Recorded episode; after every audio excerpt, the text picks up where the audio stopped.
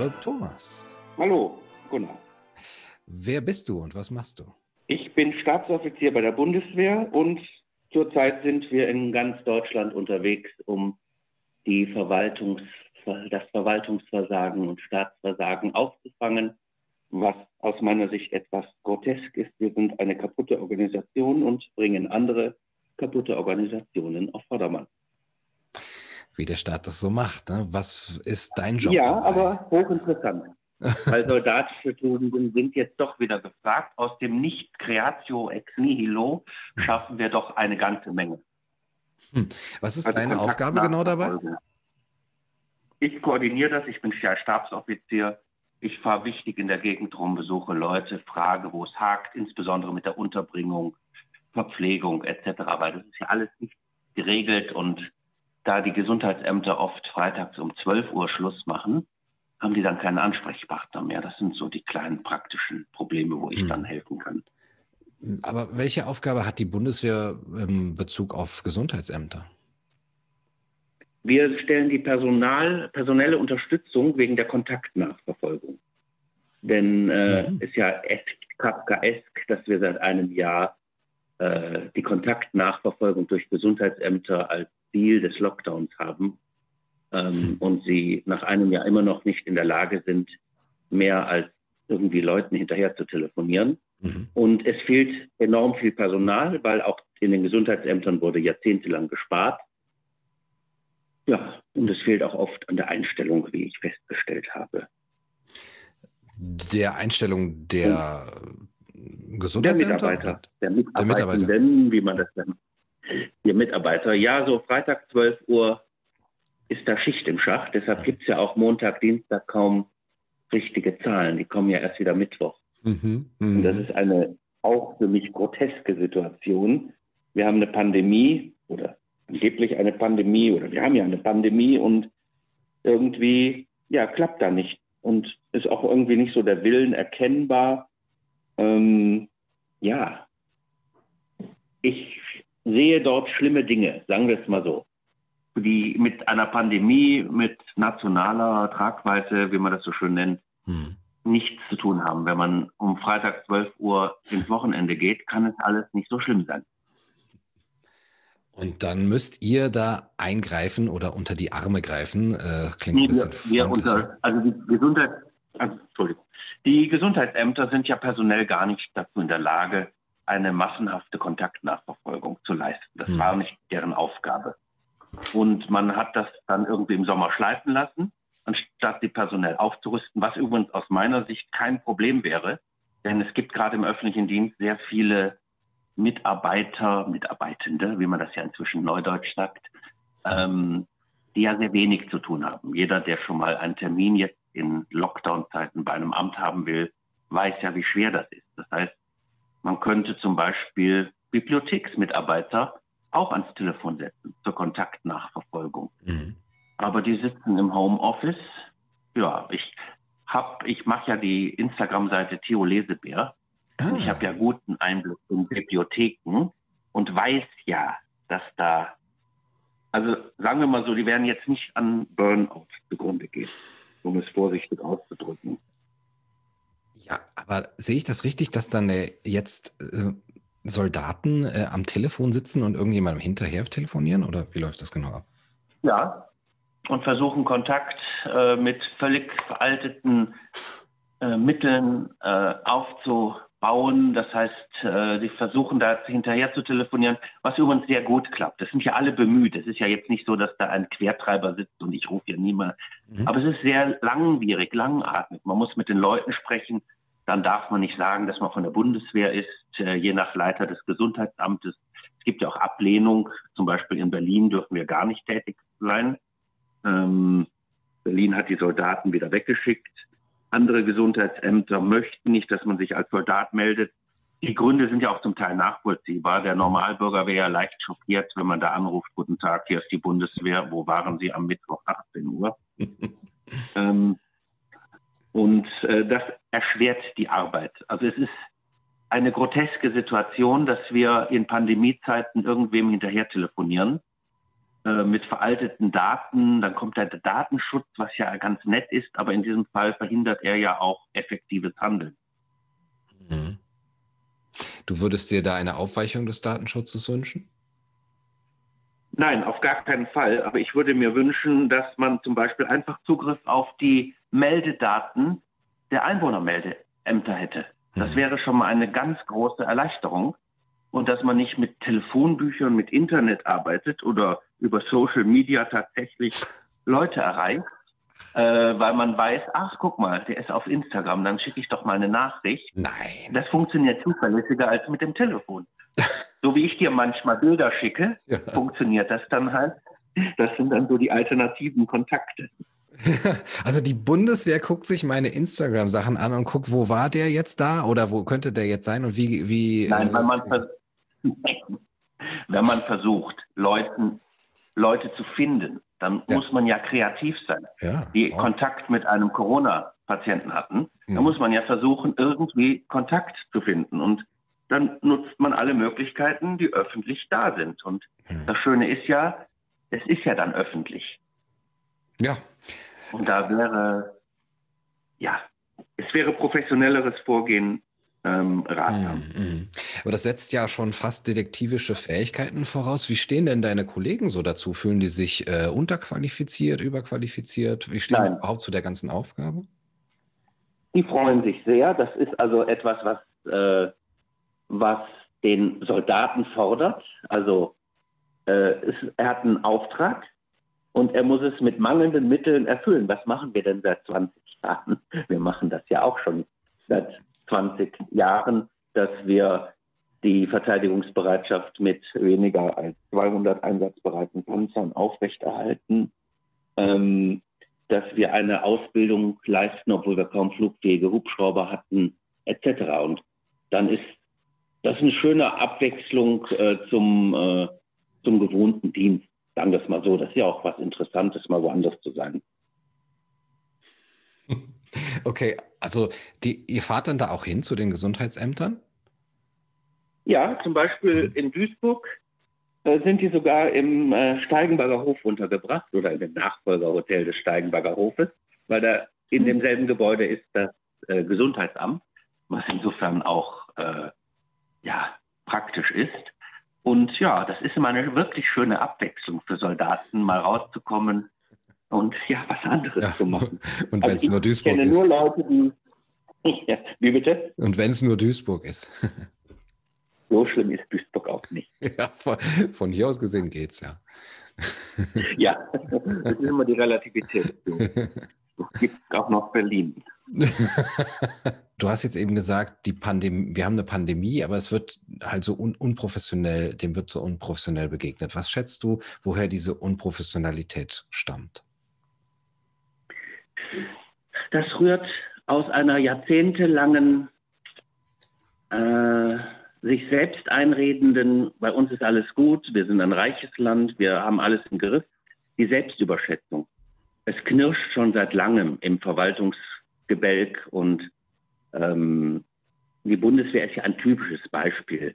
Oder die Polizei, die ganzen Ordnungsbehörden, ähm, Bibliotheken, überall wurde was gespart, eingespart.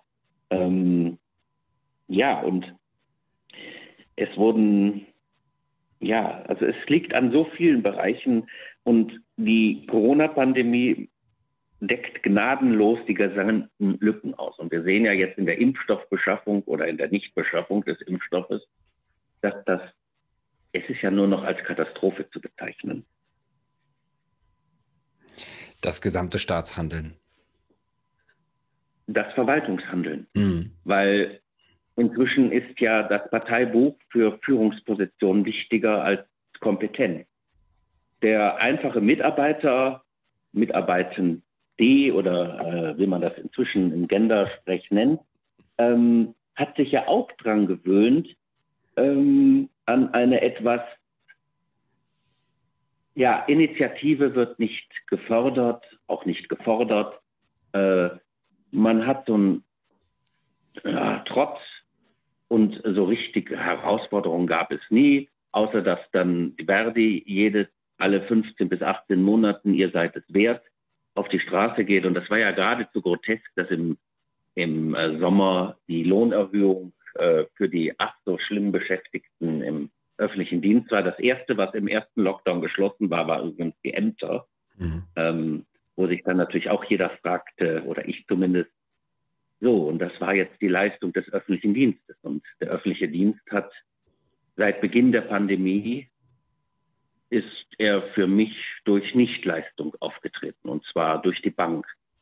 Es ist sehr schwierig, Termine bei Ämtern zu bekommen. Ähm, und ich habe ja ein bisschen Einblick in, in, äh, in ich kenne ja einige Beschäftigte des öffentlichen Dienstes und es gibt Bereiche, die sind sehr fordernd, Feuerwehr, Krankenhäusern etc. Aber sagen wir mal so zwei Drittel des öffentlichen Dienstes, die haben gerade einen Jahresurlaub mehr oder weniger hinter sich. Hm. Sollte man gar nicht glauben ne, in diesen Zeiten. Ähm, ja, also Urlaub jetzt nicht, aber sagen wir mal so, Homeoffice im öffentlichen Dienst, erstmal sind sie technisch dazu meistens gar nicht in der Lage und Homeoffice im öffentlichen Dienst heißt, dass man bezahlt nach Hause geschickt wird mit ein paar Aufträgen, die man quasi bis Montagmittag äh, erledigt hat und dann hat man den Rest der Zeit frei. Das war übrigens etwas, was der Herr Sarrazin, als, als er bei der Bundesbank Vorstand war, hatte das schon mal gesagt, wo man ihn fragte, wie schaffen Sie es, ein Buch zu schreiben? Bin doch Vorstand bei der Bundesbank. Ja, meine Arbeit habe ich an einem Tag erledigt und dann habe ich von Dienstag bis Freitag Zeit gehabt, das Buch zu schreiben.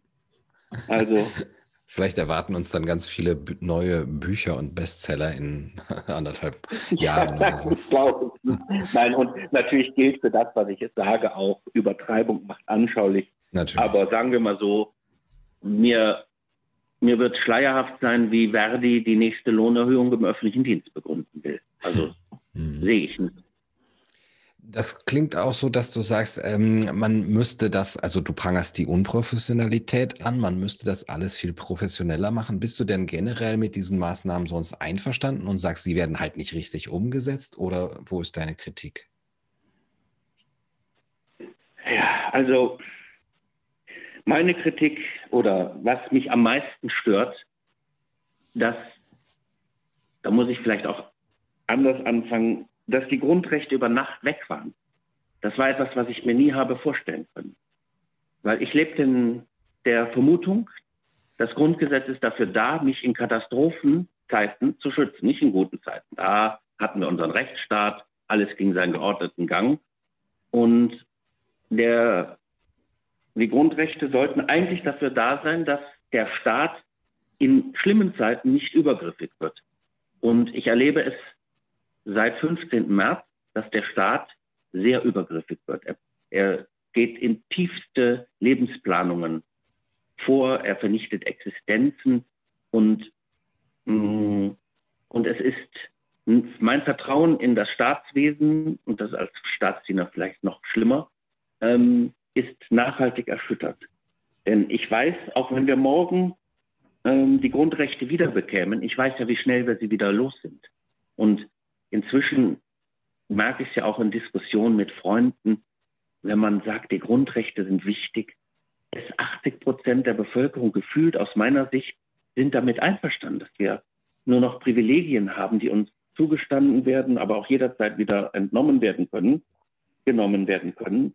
Und das ist etwas, was mich auch wieder erschüttert, dass diese ach so hippen, grünen, liberalen Milieus auf einmal die größten Verfechter der Regierung sind und äh, ja, Duckmäusertum, Obrigkeitshörig. Ich habe mir das so nicht vorstellen können. Ja, wie du sagst, Corona deckt gnadenlos alle Lücken auch auf, auch in unserer ja. Gesellschaft und in der Politik. Du sagst, dein Vertrauen ist nachhaltig erschüttert. Siehst du irgendwo eine Chance, es irgendwann wieder entstehen zu lassen? Und wenn ja, wo, wo wäre die? Gibt es da für dich eine politische Lösung oder ist das einfach äh, der, der Karren so tief im Dreck? Sagen wir mal so, eine politische Lösung gibt es nicht, weil ich weiß ja, wie schnell die Politik ähm, ja, die Politik hat uns die Grundrechte genommen und äh, es gäbe eine Lösung, die sehe ich aber in weiter Ferne. Das wäre, wenn das Bundesverfassungsgericht quasi auf den Tisch hauen würde und sagen würde, seid ihr noch von allen guten Geistern verlangen, ab sofort gelten die Grundrechte wieder und jeder, der sie einschränkt, muss sie täglich neu begründen. Also ich könnte mir nur vorstellen, wenn quasi das dafür zuständige Gericht ähm, hier Recht setzen würde und den, die Politik in ihre Schranken verweisen würde. Das sehe ich nicht, weil Gerichte haben ja, Verwaltungsgerichte zum Beispiel, haben ja sogar entschieden, dass äh, Corona-kranke Kinder zu Hause separiert werden und die Eltern es nicht in den Arm nehmen dürfen, was natürlich völlig absurd und menschenfeindliche Urteile sind. Und insofern ist auch das Vertrauen in die Justiz weg. Also wie gesagt, würde das Bundesverfassungsgericht morgen oder bald entscheiden, ab sofort gelten alle Grundrechte wieder, äh, dann wäre das Vertrauen da, aber das sehe ich nicht. Hm. Ja, ganz ehrlich, äh, ich wüsste auch nicht, äh, von wem das da kommen sollte. Es gibt äh, kaum Meldungen, die etwas Gegenteiliges vermuten lassen. Also deine Hoffnung ist getrübt? Schwarz, nicht nur getrübt. Für mich ist die, das Staatswesen, wie wir es hatten, auf das wir zu Recht stolz waren, 71 Jahre Grundgesetz. Und im 71. Jahr war es weg, über Nacht. Und es ist nicht in Aussicht, dass es wiederkommt. Denn die nächsten Einschränkungen stehen ja schon vor der Tür. Man merkt ja gerade, wie die Politik sich gerade warm läuft. Ähm, ich weiß nicht, ob du das mitbekommen hast in Hamburg, dass ein Verbot von Einfamilienhäusern, dann kommt irgendein Linker mit dem äh, Alleinwohnverbot in Häusern. Also inzwischen ähm, nach der Krise ist vor der Krise. Da uns stehen keine guten Zeiten bevor, was äh, Recht Demokratie und es wird immer um unser Leben gehen. Denn der Klimawandel, das ist ja jetzt der nächste Punkt. Das, es laufen ja. sich schon viele Leute warm, viele Akteure der Politik laufen sich warm, uns weiterhin ähm, zu drangsalieren. Wir werden nie wieder in absehbarer Zeit, also und damit meine ich jetzt Jahrzehnte, in einem Zustand vom Februar 2020 sein. Ja, das sind äh, wahrlich äh, schwarze Aussichten und tatsächlich sind da auch einige Dämme gebrochen, das denke ich auch. Äh, wir müssen auch nicht jedes Gespräch mit einem positiven Ausblick enden. Insofern danke ich dir, Thomas, für das äh, ja doch pessimistische, aber auch realistische äh, Bild, das du hier äh, gezeichnet hast. Ja, gerne.